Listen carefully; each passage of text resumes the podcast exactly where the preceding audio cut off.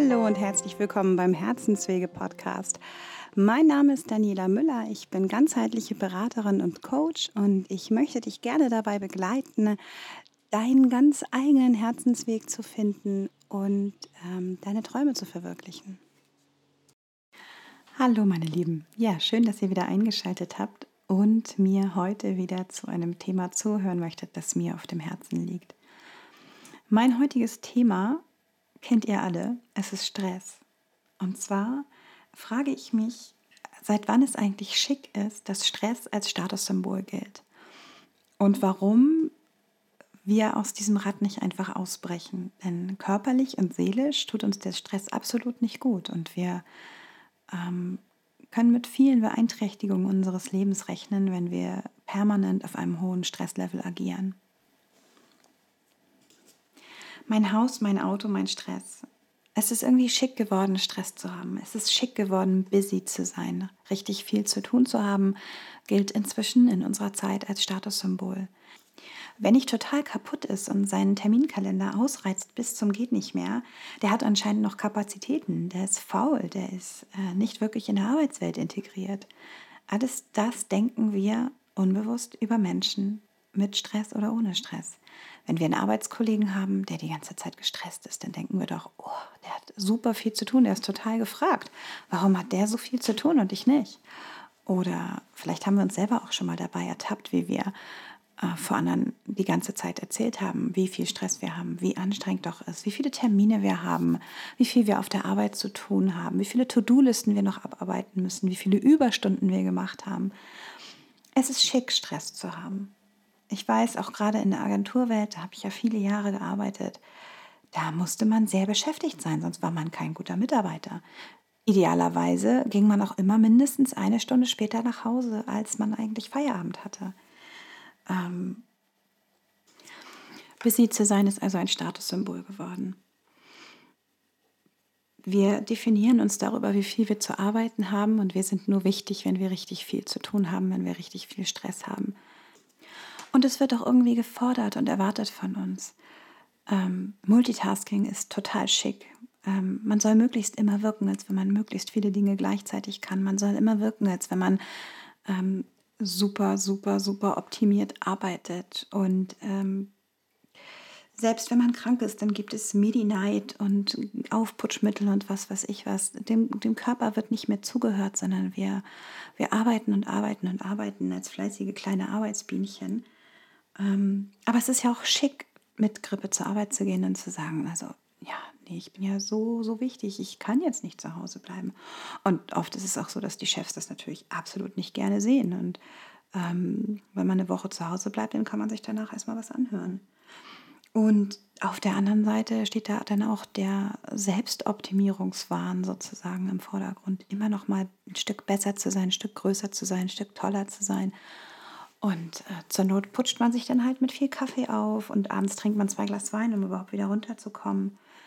Ja, und auch überhaupt ähm, die Togo-Mentalität sozusagen. Wir haben keine Ruhe mehr, um den Kaffee ganz in Ruhe zu trinken, morgens in der Küche oder vielleicht im Café, sondern wir nehmen den Togo-Becher und trinken den Kaffee unterwegs, essen das Frühstück unterwegs, rastlos, hast, hastig, einfach nur irgendwie ähm, alles im Vorbeigehen, alles im Laufen. Wir essen am Arbeitsplatz.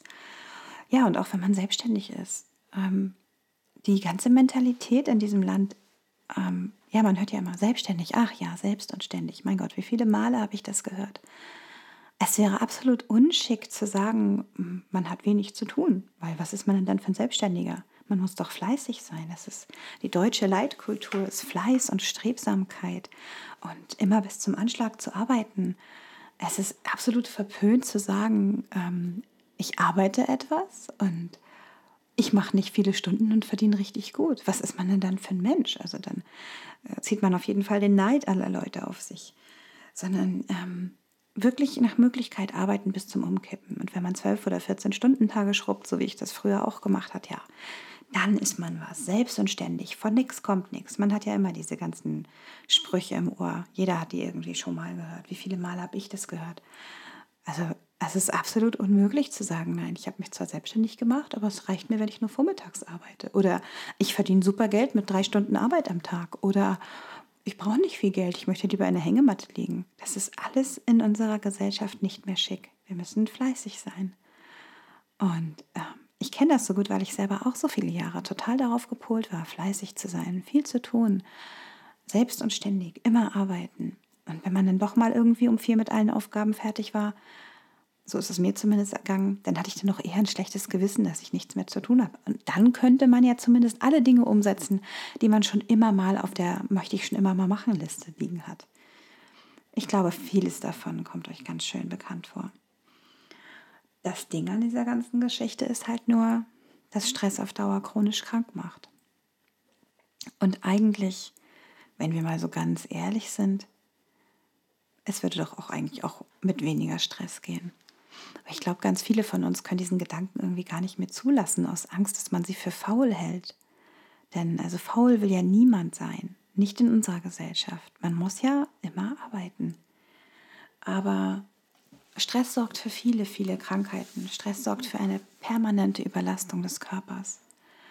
Ähm, Stress verursacht wirklich schwerwiegende Krankheiten wie Krebs, Herzinfarkt, Bluthochdruck, ähm, ist ein Haupt, eine Hauptursache für Burnout natürlich, für Selbstmorde, für Unfälle, weil man einfach vielleicht fahrig ist oder zu schnell zur Arbeit fährt. Aber niemand, der jetzt einen Autounfall hat, da steht ja jetzt nicht als Todesursache Stress auf dem Grabstein, sondern der hatte dann halt einen Autounfall.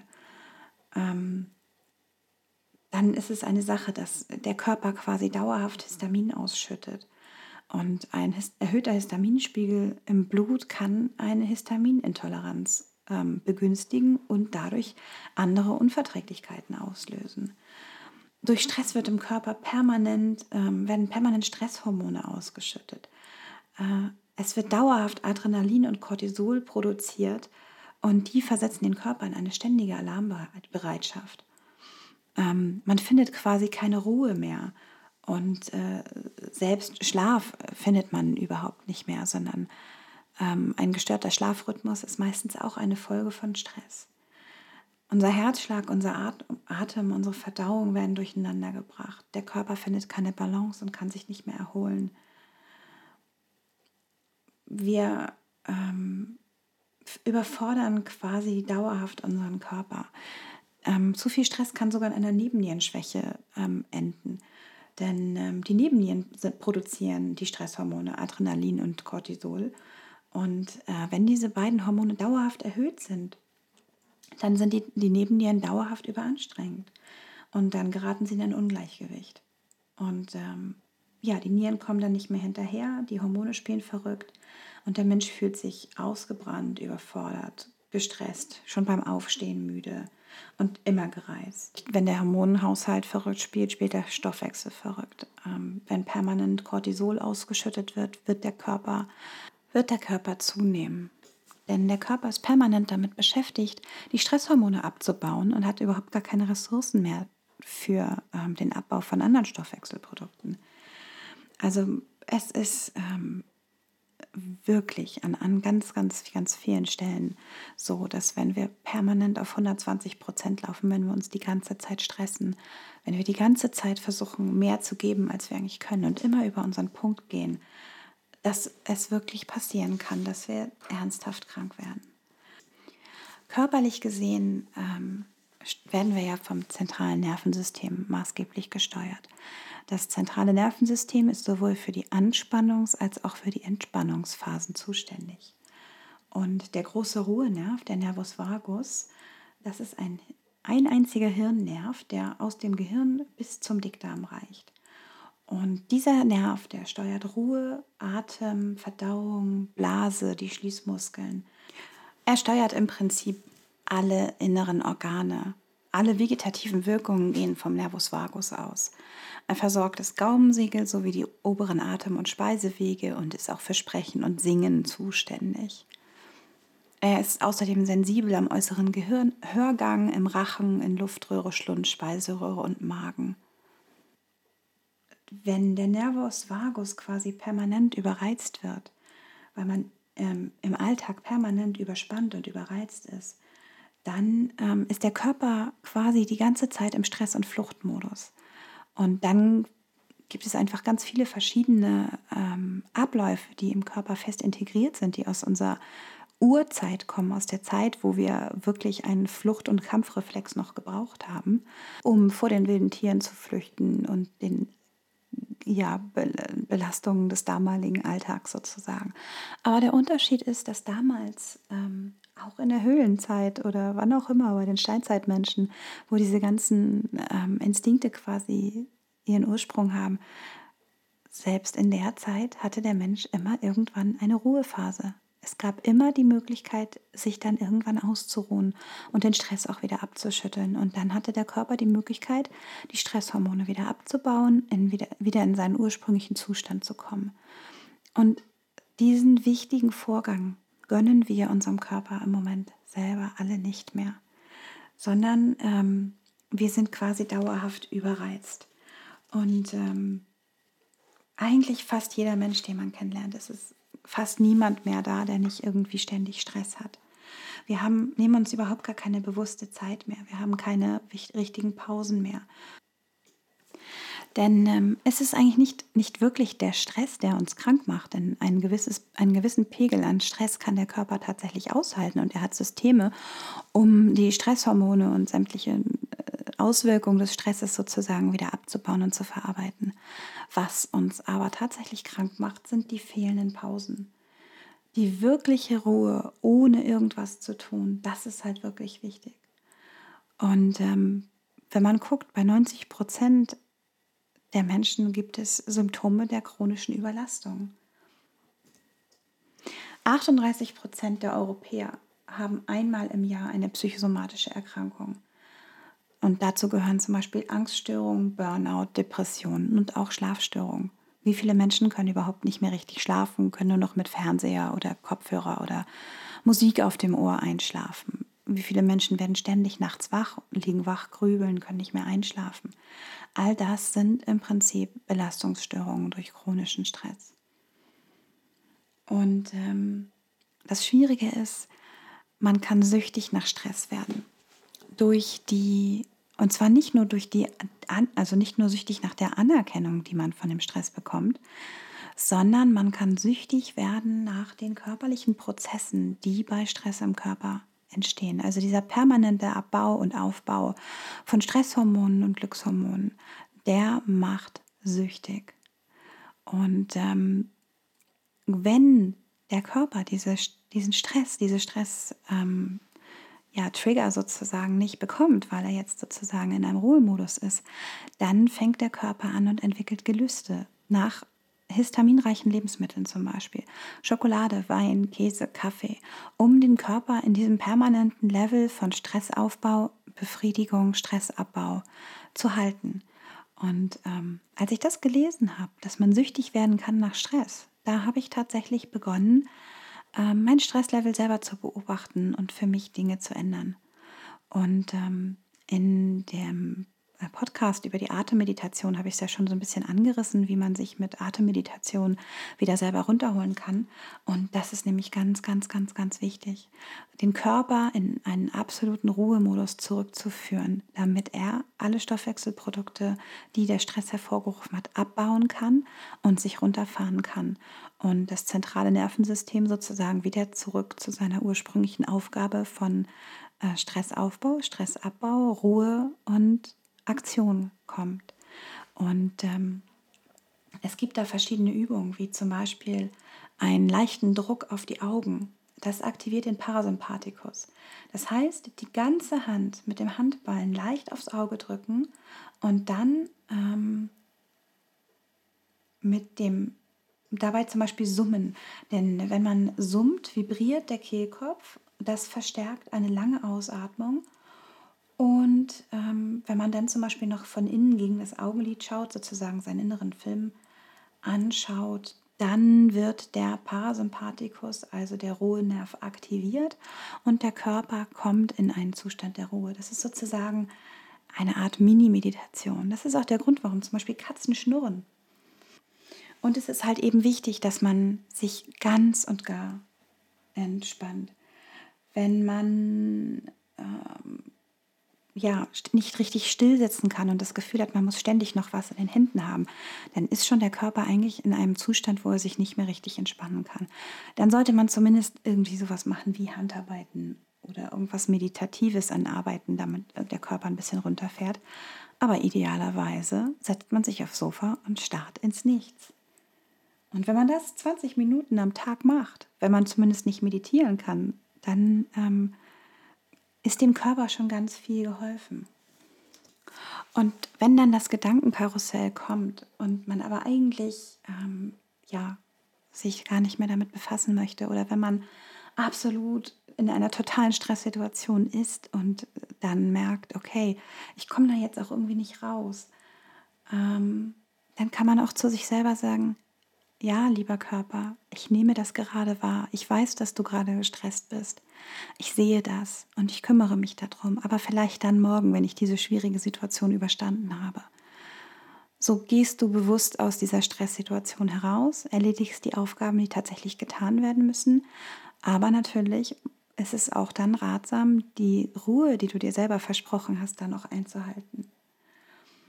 Und dann sollte man für die Zukunft schauen, dass man große Aufgaben in Häppchen aufteilt und diese Häppchen dann auch und diese Häppchen dann auch langsam abarbeitet, damit der, der Aufgabenzettel im Prinzip auch kleiner wird.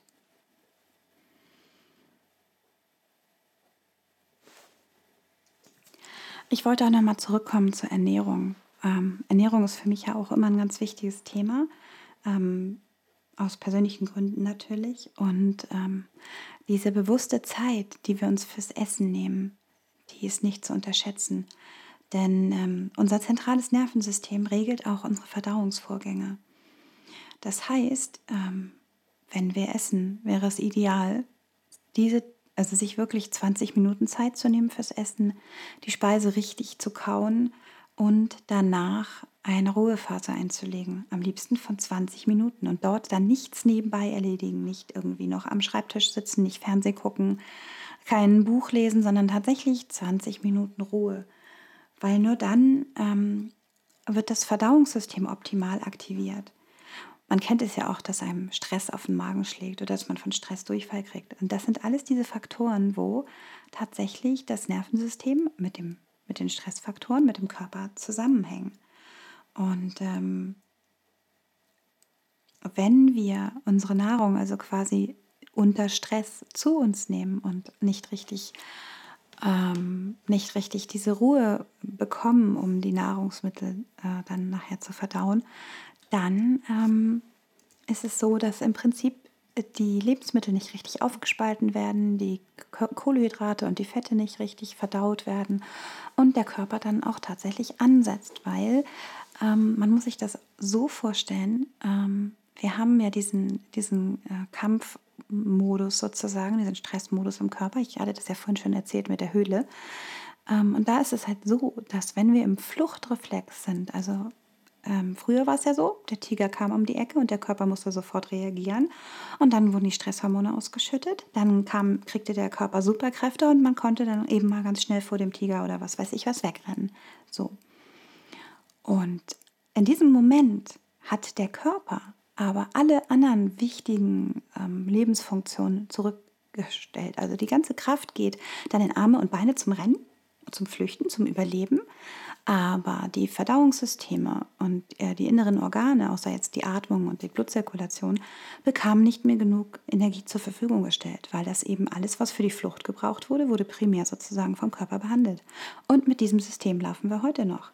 Das heißt, wenn wir dauerhaft Stress haben, bedeutet das, dass quasi unser Verdauungssystem überhaupt nicht richtig mit äh, Blut und Energie versorgt wird und dann auch schon deswegen nicht akkurat arbeiten kann. Also in unserem Körper, er ist ja nun mal ein kleines Meisterwerk und es ist uns meistens gar nicht bewusst, hängt da alles miteinander zusammen.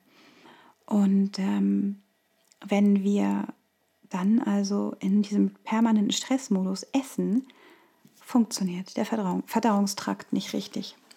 Und das Essen wird überhaupt nicht richtig ähm, aufgespalten und die Nährstoffe werden nicht richtig rausgenommen. Und die ähm, Mineralien, ja, Nährstoffe, Mineralien werden nicht richtig rausgenommen. Und ähm, es werden dann die Fettpolster im Prinzip angelegt.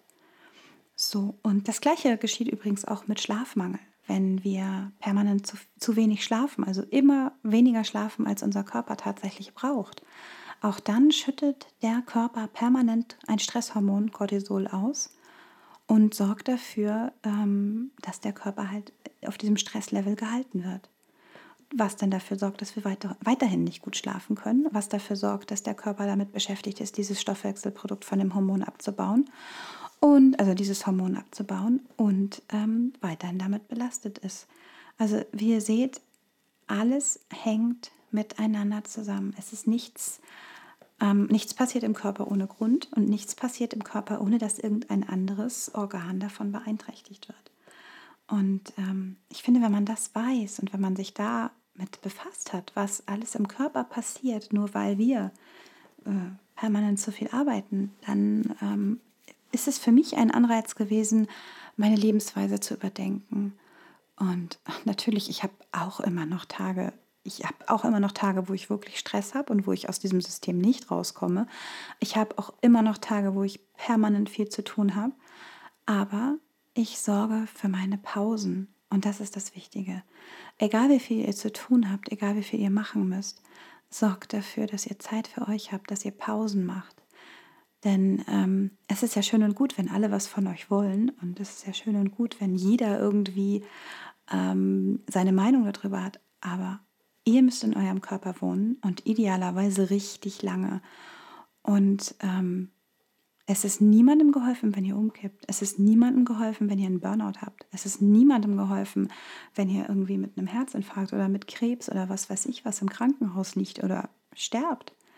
Und ich finde immer, während wir dabei sind, bis zum Erbrechen zu funktionieren und unsere Aufgabenlisten abzuarbeiten, für unsere Familien da zu sein, unsere Jobs zu erledigen und äh, immer nur das Rad im Getriebe sind, das immer weiterläuft und immer weiterläuft, vergessen wir uns immer selber.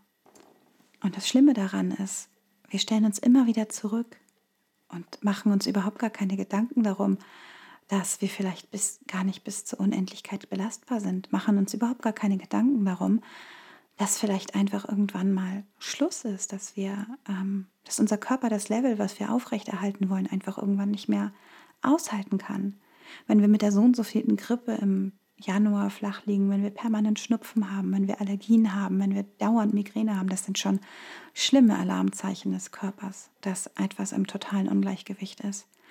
Und ähm, gerade gerade auch bei Allergien. Die meisten Leute laufen mit irgendwelchen Allergien rum und keiner macht sich Gedanken darum, dass diese vielleicht auch durch den Stress total begünstigt werden. Dass wir ähm, vielleicht viel weniger Allergien haben, wenn wir, wenn wir Ruhe haben.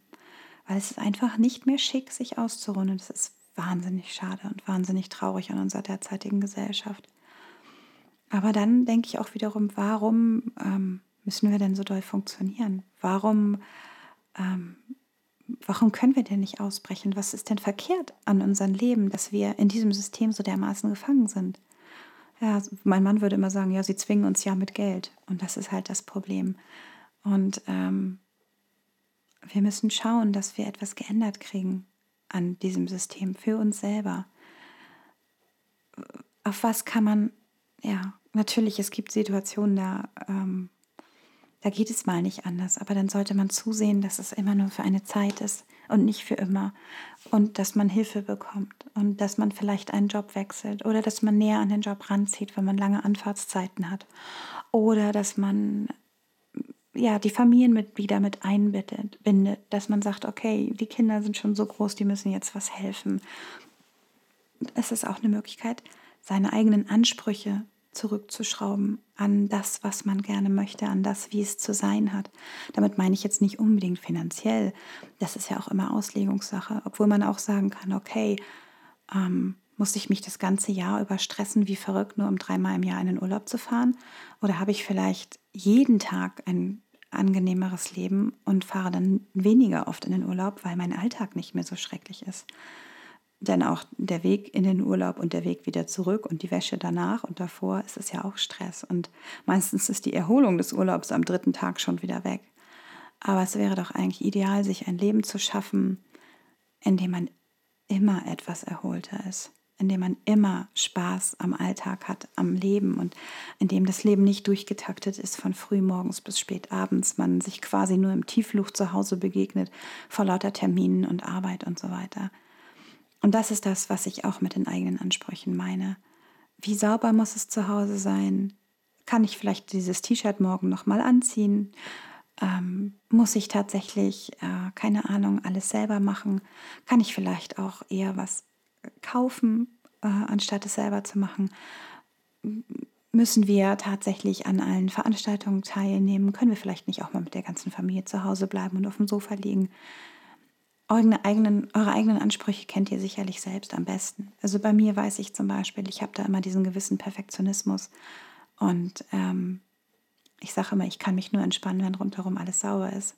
Ja, aber es gibt auch diesen schönen Spruch, die Küche sieht aus wie Sau, hab das Licht ausgemacht, jetzt geht's. Und ab und zu mal muss ich mir den selber sagen, um dann nicht auch noch bis um, keine Ahnung, halb zehn in der Küche zu stehen und alles wieder perfekt aufgeräumt und sauber zu haben. Nur weil man das eben so macht, sondern auch mal fünf gerade sein zu lassen und ähm, es auch einfach mal stehen zu lassen oder am nächsten Tag zu machen, wenn man mehr Energie hat. Oder es nur ein bisschen gröber zu erledigen, Spülmaschine an und den Rest stehen lassen. Wer kommt denn schon und sieht sich das an? Wir müssen groß, großzügiger sein mit uns selber.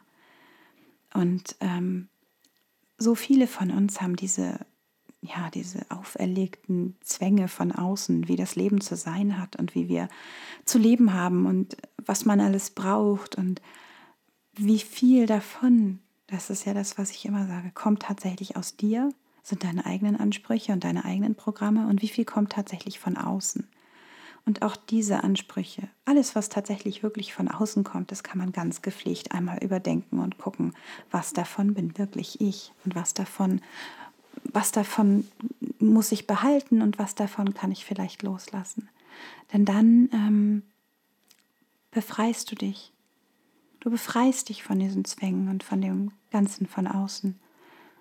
Und ähm, na klar, es gibt immer Dinge, die auf jeden Fall erledigt werden müssen. Natürlich müssen die Kinder am nächsten Tag zur Schule und natürlich müssen wir arbeiten.